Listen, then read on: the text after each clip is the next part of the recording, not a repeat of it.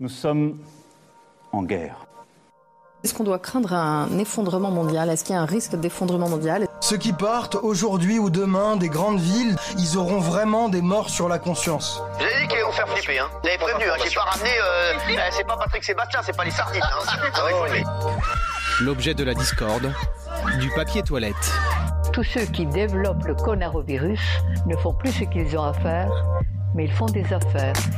Ben, on se prépare à vivre le moins mal possible si jamais ça devait continuer à dégénérer. Le plastique, souvent jeté par les touristes, a même disparu. L'environnement semble donc tirer profit de cette crise sanitaire. L'épidémie médiatique psychotique, euh, c'est une infection réellement bénigne. Nous sommes en guerre. Le confinement, il nous rappelle forcément euh, la retraite spirituelle. Si on fait simplement l'effort de se dire, durant ce confinement, est-ce que je peux de temps en temps prendre un peu de temps pour méditer sur qu'est-ce qui est essentiel dans ma vie et qu'est-ce qui est euh, superficiel? On ressortira de ces quelques semaines de confinement enrichi. Vouloir accorder un seul sens à un événement en disant par exemple, eh bien c'est une punition par rapport à tel et tel comportement ou tel ou tel excès, euh, c'est vraiment excessif en fait. Euh, C'est très important de euh, comprendre que un événement n'a de sens que par rapport à l'attitude qu'on a face à lui c'est, je crois, une prise de conscience qu'une société, c'est pas un ensemble d'individus juxtaposés les uns à côté des autres. C'est plutôt, comme disait le prophète, à l'image d'un organisme. La société moderne, avec ses impératifs de consommation, ses impératifs de concurrence, euh, le fait qu'elle met en concurrence les individus euh, les uns contre les autres nous a fait oublier euh, cette interdépendance et là elle nous est revenue en pleine figure avec cette crise. Bonjour, je suis Mathieu et vous écoutez Épidémie, le nouveau podcast du Grain. Le Grain est un studio de podcast, mais aussi une librairie d'occasion, une bibliothèque des Afriques, un café, un lieu à Clermont-Ferrand qui accueille et prend au sérieux toutes les façons de penser et regarder le monde, afin de mieux les questionner. Pour ce douzième épisode, je reçois Tayeb Chouiref. Tayeb Chouiref est écrivain et spécialiste de la mystique musulmane et il se consacre depuis 2015 à la traduction et l'édition de textes importants du patrimoine arabo-musulman. Alors au-delà de l'analyse purement scientifique entendue jusque-là, je suis curieux de recueillir la lecture que fait Tayeb Chouiref de cette crise que nous vivons. Vous l'entendrez, en faisant le rapprochement entre confinement et retraite spirituelle, il voit dans ce coup d'arrêt un moment très propice à la méditation. Je lui demande alors comment tirer parti de ce temps de retraite une fois qu'on en sera sorti, et s'il faut voir cette pandémie comme une sorte de justice immanente, de, de, punition divine. Nous parlons de la différence entre la méditation spirituelle et le développement personnel, de l'impact de la fermeture des mosquées sur la communauté musulmane, et enfin des premiers enseignements qu'il tire de cette période trouble. Cet entretien a été enregistré le 2 avril dernier. Je vous souhaite une bonne écoute. On se retrouve juste après. Allô Oui, monsieur Chouref Oui. Bonjour, c'est Mathieu Dugrain. Bonjour. Oui, bonjour. Comment allez-vous? Bah, Très bien, très bien. Et vous? Oui, ça va, ça va bien. Merci bon. beaucoup. Merci de, de, de, répondre du coup euh, à ma sollicitude. Oui, avec plaisir, non, non, vraiment, avec plaisir. Et ben c'est c'est vraiment très très gentil, surtout que peut-être que qu'on qu'on ne vous attend pas forcément sur, euh, en tout cas qu'on n'attend pas forcément que ce podcast euh, interroge un écrivain spécialiste de la, de la mystique musulmane, entre autres, oui. sur ce sujet-là. Et c'est vrai, c'est vrai, c'est vrai. Mais bon, moi je, je, je, sais pourquoi pourquoi j'ai pensé à vous, en tout cas. Euh, depuis un certain nombre d'années, en tout cas ce qu'on ce qu'on peut voir, que ce soit sur YouTube ou euh, sur des, des posts que j'ai pu voir sur des réseaux sociaux, où on voit que vous, vous participez à des à des conférences oui. autour de sujets euh, sur l'écologie. Oui, c'est vrai aussi, tout à fait. Tout à fait. Euh, donc finalement, c'est pas si étrange que ça que je pense à vous. Mais oui. avant peut-être de rentrer dans dans le vif du sujet, vous pouvez peut-être vous euh, vous présenter. Oui, très bien, bien sûr. Je suis euh, à la base euh, euh, enseignant, donc j'ai enseigné assez longtemps, une quinzaine d'années, la langue arabe dans le secondaire et j'ai été chargé de cours aussi à l'université. Et en parallèle de mon métier d'enseignant de langue arabe, j'ai toujours fait des recherches sur euh, la mystique musulmane, sur euh, les racines aussi de cette mystique et notamment ces, racines dans l'enseignement du prophète Mohammed, donc dans le hadith. D'ailleurs, j'ai fait ma thèse de doctorat sur ce sujet-là qui s'appelait Soufisme et Hadith. Et euh, depuis 2015 maintenant, ben, je me consacre vraiment à, à la traduction et à l'édition de, textes importants du patrimoine euh, arabo-musulman. Et en parallèle de ce travail donc euh, d'écrivain, je fais beaucoup de conférences, beaucoup de conférences et de séminaires alors sur des sujets qui peuvent porter bien sûr sur euh, la mystique musulmane, sur le soufisme donc, mais aussi sur d'autres sujets qui sont liés aussi finalement à la spiritualité de l'islam, par exemple la médecine prophétique, mais aussi l'écologie, puisque l'écologie en islam bah, fait partie hein, de la spiritualité, fait, fait partie du rapport à la nature, du rapport à la création, et euh, forcément, euh, c'est une écologie qui est très spirituelle, qui est teintée donc euh, de spiritualité. Donc à partir de la spiritualité, beaucoup de directions s'ouvrent et, s'offrent à la réflexion et à la méditation. Et donc c'est la raison pour laquelle donc, voilà, je peux tout à fait intervenir sur de nombreux sujets. Hmm.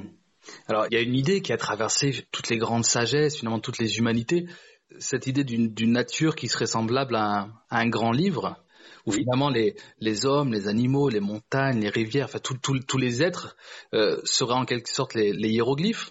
Euh, d'ailleurs, il y a, même l'un des, on va dire, des refrains du, du Coran et de, et de, de nous appeler à méditer sur les signes de la nature. Et Ça, tout à fait. Alors, au-delà d'une analyse euh, purement scientifique, à partir de ces signes-là, comment vous lisez cette, cette crise qu'on est en train de vivre là? Eh bien, euh, il y a plusieurs niveaux, hein, bien sûr, de lecture et d'approfondissement euh, de ce que l'on vit. De manière générale, euh, le Coran enseigne que les épreuves font partie de la foi, c'est-à-dire que euh, la vie sur Terre est traversée, bien sûr, de beaucoup de bienfaits, donc euh, dont chaque créature jouit, hein, ne serait-ce que l'air que nous respirons, l'eau que nous buvons, les aliments dont nous nous nourrissons, tout cela, ce sont des bienfaits divins qui nous sont offerts. Mais il y a aussi l'autre aspect qui est l'aspect de difficulté où d'épreuves et qui euh, recèle aussi une forme de bien. C'est-à-dire que c'est à l'homme à essayer de mettre du sens euh, sur ces épreuves. Alors, euh, parfois, ça peut être ben, prendre conscience des excès qui, qui ont été commis. Et quand on est éprouvé comme l'humanité l'est aujourd'hui par euh, la crise écologique, par exemple, eh bien c'est aussi l'occasion pour les hommes de s'interroger sur euh, leur rapport à la nature, sur leur rapport à la consommation, la façon dont on traite l'environnement, euh, la façon dont on gaspille aussi les ressources de l'environnement. Les épreuves donc ont, ont un aspect positif qui est un aspect de de remise en cause, de prise de recul pour s'interroger sur soi-même, sur ses pratiques, etc. Alors là, ici, il s'agit d'une épidémie et il s'agit donc euh, d'une épreuve qui n'est pas directement euh, consécutive à, l'action humaine, mais il s'agit quand même de réfléchir et de méditer sur ce qu'elle peut apporter. on parle beaucoup de confinement. Hmm. Le confinement, il nous rappelle forcément euh, la retraite spirituelle. là, nous sommes tous euh, plus ou moins confinés euh, chez nous. Et on sait aussi que le prophète Mohammed a choisi, là c'est un confinement voulu, volontaire, a choisi de faire des retraites dans la grotte de Hira. Et c'est là que lui est venue ensuite la révélation. La retraite, c'est quelque chose euh, d'important qui euh, nous permet de revenir à l'essentiel, qui nous permet de nous euh, recentrer, de revenir donc au centre. Et si effectivement ce confinement n'est pas forcément facile, évidemment pour tout le monde, mais si on fait simplement l'effort de se dire, durant ce confinement, est-ce que je peux de temps en temps prendre un peu de temps pour méditer sur qu'est-ce qui est essentiel dans ma vie et qu'est-ce qui est superficiel? Eh bien, si on fait cet effort, on ressortira de ces quelques semaines de confinement enrichi. Et c'est vraiment ça qui est important euh, dans une démarche spirituelle, c'est de se dire, en toute situation, il y a de quoi apprendre, il y a des leçons à tirer, il y a une forme de connaissance à acquérir, grâce à laquelle on peut grandir intérieurement.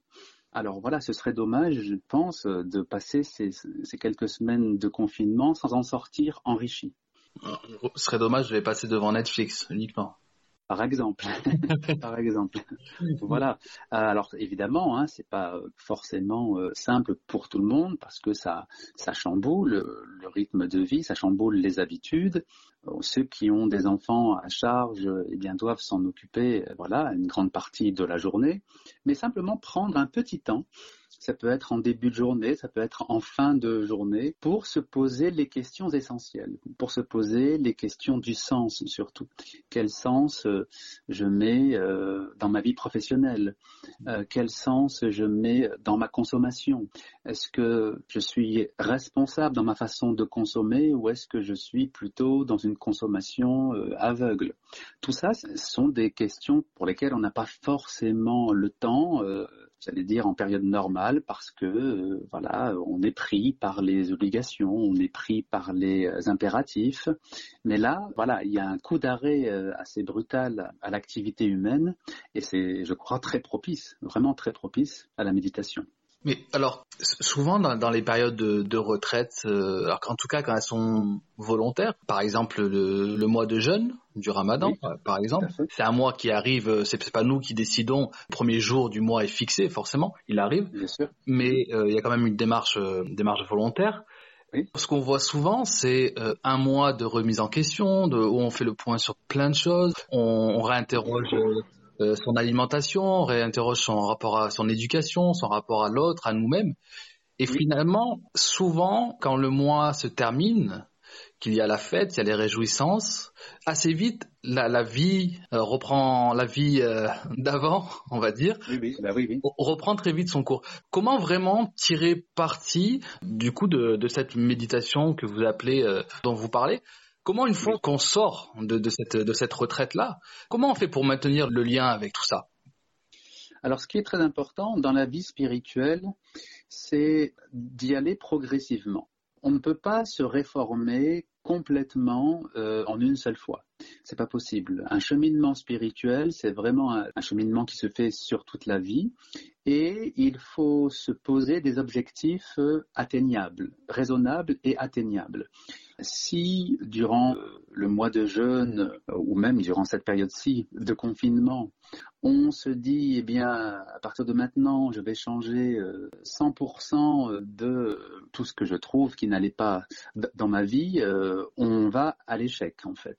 Parce qu'on ne peut pas, c'est tout simplement, j'allais dire, une sagesse divine qui veut que l'être humain doit progresser dans le temps. C'est pour ça que, comment dire, la qualité de sabr, la qualité de constance ou de patience est si importante euh, dans la spiritualité musulmane. Euh, il faut donc se dire que c'est un cheminement sur le long terme et je vais commencer par prioriser euh, les choses que je veux réformer. Et si on prend euh, ne serait-ce qu'une seule bonne résolution, et si l'on s'y tient, même si par ailleurs on peut estimer qu'il y aurait encore tant de choses à changer en, nous, mais enfin, si on prend une bonne résolution et que l'on s'y tient, eh bien, à ce moment-là, euh, ça devient faisable. Et une fois que cette bonne résolution a vraiment été stabilisée et qu'elle fait partie ensuite de notre nature, seulement à ce moment-là, on peut partir sur une autre résolution. En fait, il faut vraiment euh, prioriser euh, les choses. Et le prophète Mohammed a lui-même donné euh, des exemples de priorité. Par exemple, hein, parmi la multitude de défauts qui peut nous toucher, je ne sais pas, la paresse, l'impatience, l'empressement, la colère, il a mis une priorité sur la colère avant même de vouloir changer d'autres défauts, il faut, comme première pierre, poser le fait de se dire ma priorité, c'est de me maîtriser et de ne plus me, euh, laisser euh, emporter par la colère.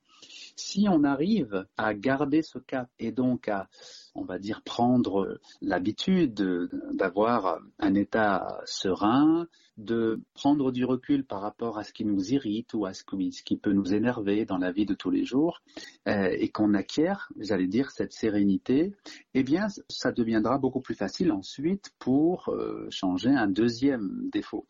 Et donc, il a vraiment donné cette priorité, notamment à un homme qui venait l'interroger. Il lui a dit ne te mets pas en colère. Et l'homme euh, demande un second conseil.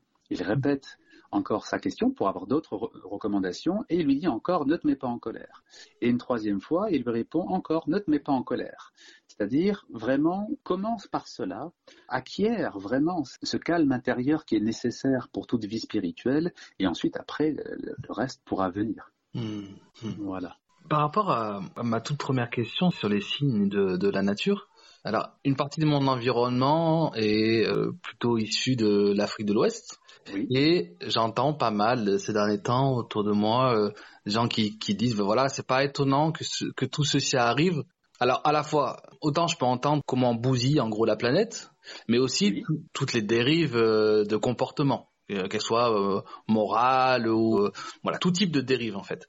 Est-ce que ça c'est, ça fait partie un peu du dirais pas du, folklore et des, choses un peu des analyses un peu à l'emporte-pièce? Ou vous voyez aussi comme une sorte de réponse, une sorte de justice immanente dans, cette pandémie? Ouais, je, crois que c'est très difficile en fait d'interpréter le sens d'un événement parce que un événement n'a pas un seul sens. Un événement peut avoir des sens très différents selon les individus et selon la façon dont on prend cet événement et vouloir accorder un seul sens à un événement en disant par exemple, eh bien c'est une punition par rapport à tel et tel comportement ou tel ou tel excès, mm. euh, c'est vraiment excessif en fait. Quand un événement touche un grand nombre de personnes, et là c'est presque toute l'humanité, il n'a pas un seul sens. Il peut être euh, effectivement euh, une sorte de punition, on pourrait dire, pour certaines personnes qui vont le prendre comme cela, mm. mais il peut être aussi au contraire une source de pardon, une source d'amélioration, une source de repentir, même on pourrait dire, pour d'autres personnes. Voilà, c'est très important de euh, comprendre qu'un événement n'a de sens que par rapport à l'attitude qu'on a face à lui. Et il y a euh, un très bel exemple du prophète qui vient voir une personne âgée qui était très malade, qui était très très souffrante. Et comme à son habitude, donc le prophète euh, se faisait un devoir de rendre visite aux malades pour être à leur chevet, pour les réconforter, pour leur donner du, courage.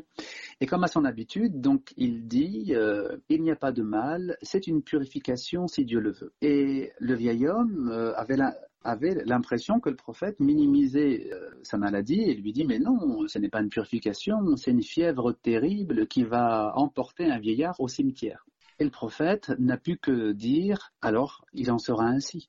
Et ce vieillard est mort qu'est-ce qu'on comprend? On comprend que le prophète vient apporter de l'optimisme, apporter à ce vieillard euh, de quoi lui remonter le moral et lui dire que tu dois positiver cette maladie et considérer que elle peut être un bien, c'est-à-dire qu'elle va te permettre de changer ton comportement, de changer ta façon de percevoir les choses. Et ce vieillard, euh, euh, simplement, a, eu l'impression qu'on ne prenait pas la mesure de sa souffrance, qu'on ne prenait pas la mesure euh, de sa difficulté, et, donc il brosse un, tableau très noir de sa maladie et qui a fini par l'emporter. Donc on voit bien ici que le prophète vient lui enseigner l'optimisme et lui s'enfonce quand même dans son pessimisme et il a été emporté par le pessimisme. Autrement dit, un événement et même une maladie va prendre son sens en fonction de l'attitude qu'on aura envers elle. Hmm.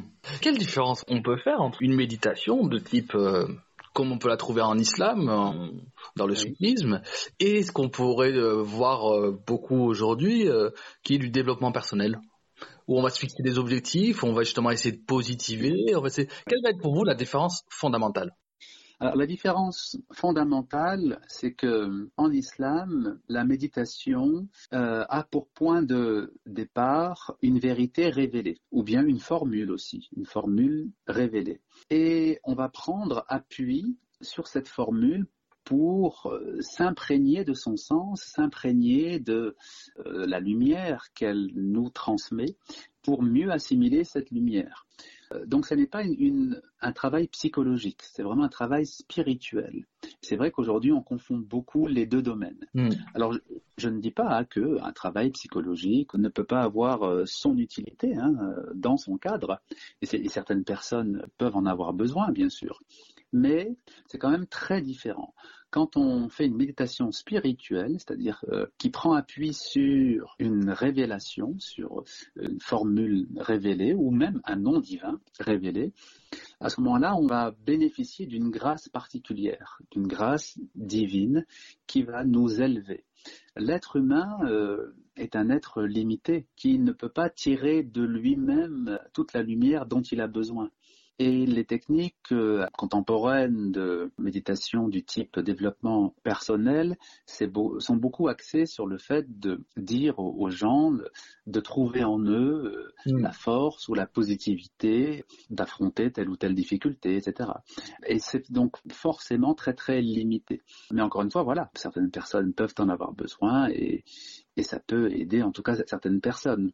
Mais quand on va aller plus loin, quand on veut dépasser j'allais dire euh, simplement le cadre psychologique pour entrer vraiment dans la spiritualité, on a besoin donc euh, d'un support qui est euh, transmis de génération en génération et qui remonte aux fondations même de cette spiritualité, qui remonte au moment fondateur de cette spiritualité.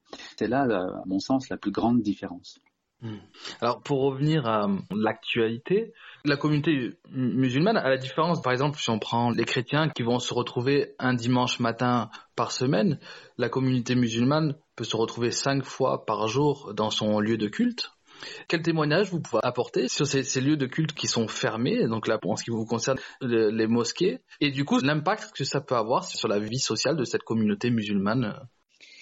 Alors c'est vrai que en islam, comme dans beaucoup de religions, euh, la foi se vit sur deux plans. Il y a le plan personnel, il y a le plan vraiment euh, de la solitude et de l'intimité avec Dieu, et puis il y a le plan du partage de la foi, de la communion entre les croyants. Et les deux, évidemment, ont leur importance.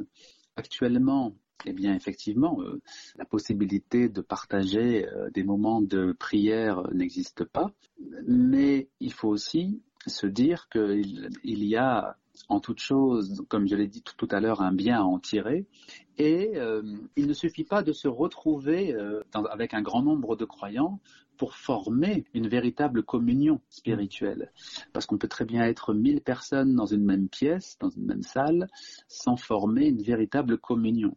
Il n'y a véritable communion que si les personnes qui se réunissent ont un lien personnel, intime avec Dieu. Et donc, euh, je crois que cette situation, malgré la difficulté qu'elle peut représenter pour certains, bien sûr, euh, comporte ce bien, à savoir de se dire, eh bien, bon, je vais chaque vendredi à la mosquée, ou bien je vais même parfois en semaine à la mosquée, mais qu'en est-il de mon véritable lien avec Dieu? Qu'en est-il de mon intimité avec lui?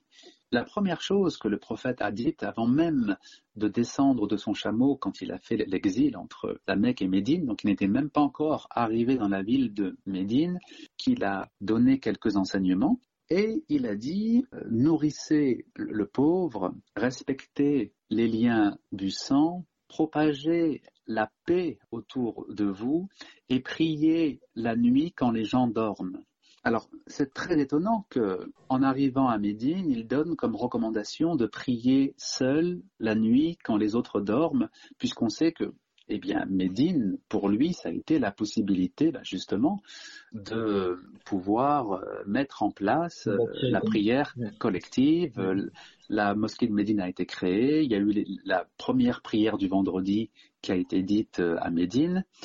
Alors pourquoi est-ce qu'il insiste en tout premier lieu sur la prière solitaire de la nuit?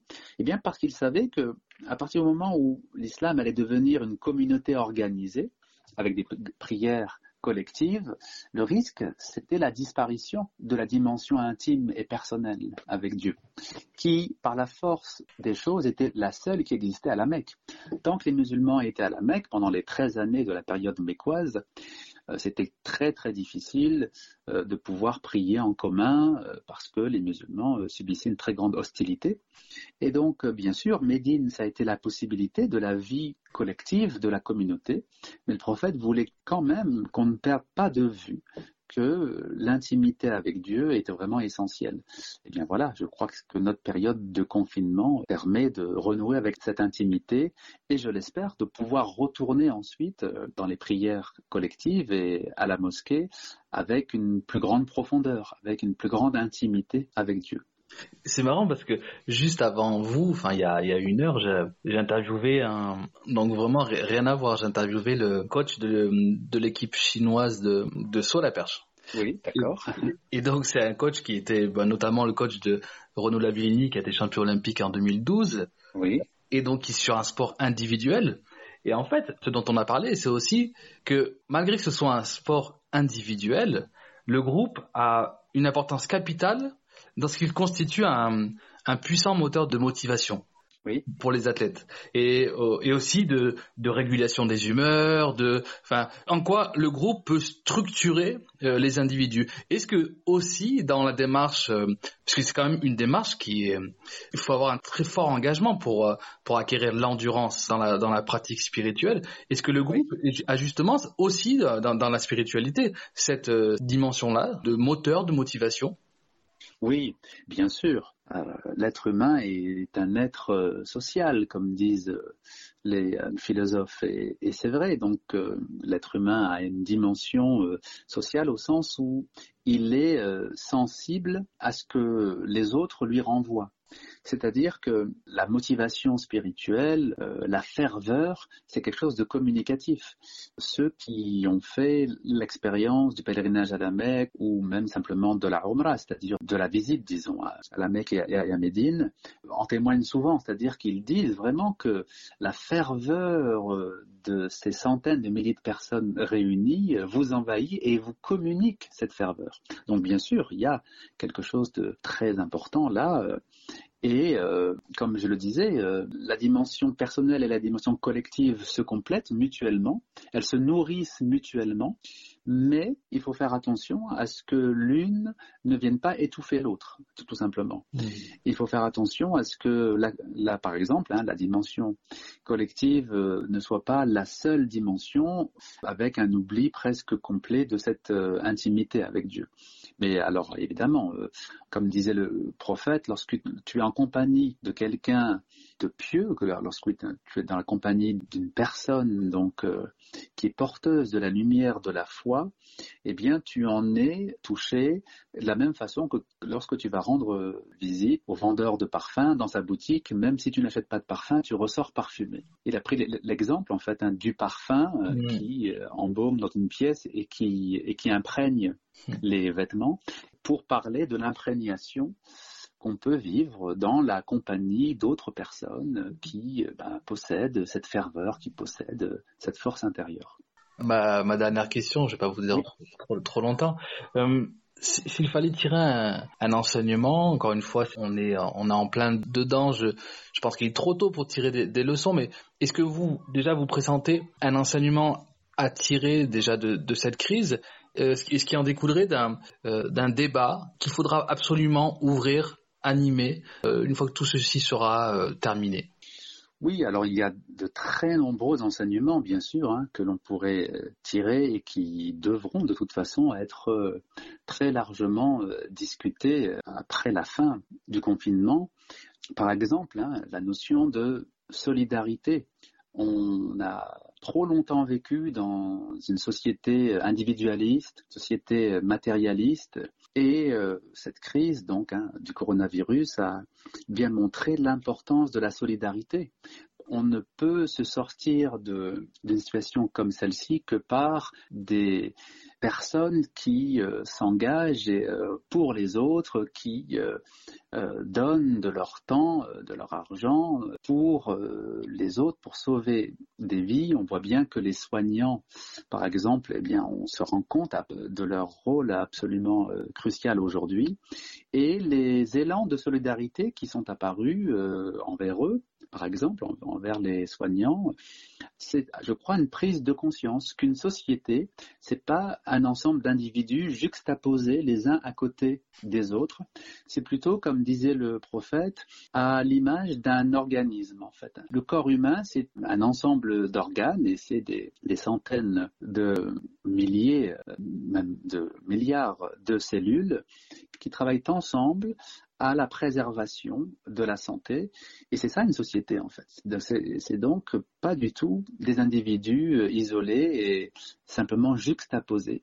Euh, c'est un ensemble de personnes qui savent que mon bien et le bien de mon prochain euh, ne peuvent qu'aller ensemble.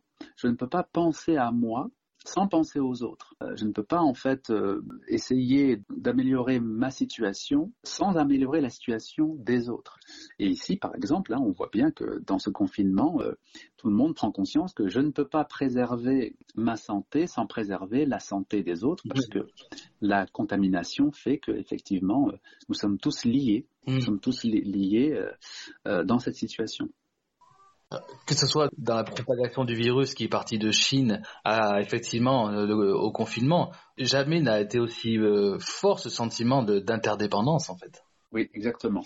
En fait, l'interdépendance, c'est la loi de la création, même, je dirais, mais la société moderne, avec ses impératifs de consommation, ses impératifs de concurrence, euh, le fait qu'elle met en concurrence les individus les uns contre les autres, nous a fait oublier euh, cette interdépendance et là, elle nous est revenue en pleine figure avec cette crise.